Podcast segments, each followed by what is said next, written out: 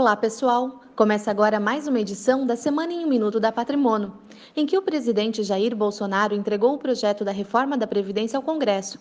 A proposta será analisada e, se aprovada, passará pela Câmara e Senado. O presidente afirmou que a reforma será justa para todos, dizendo que quem ganha mais contribuirá mais, quem ganha menos contribuirá menos.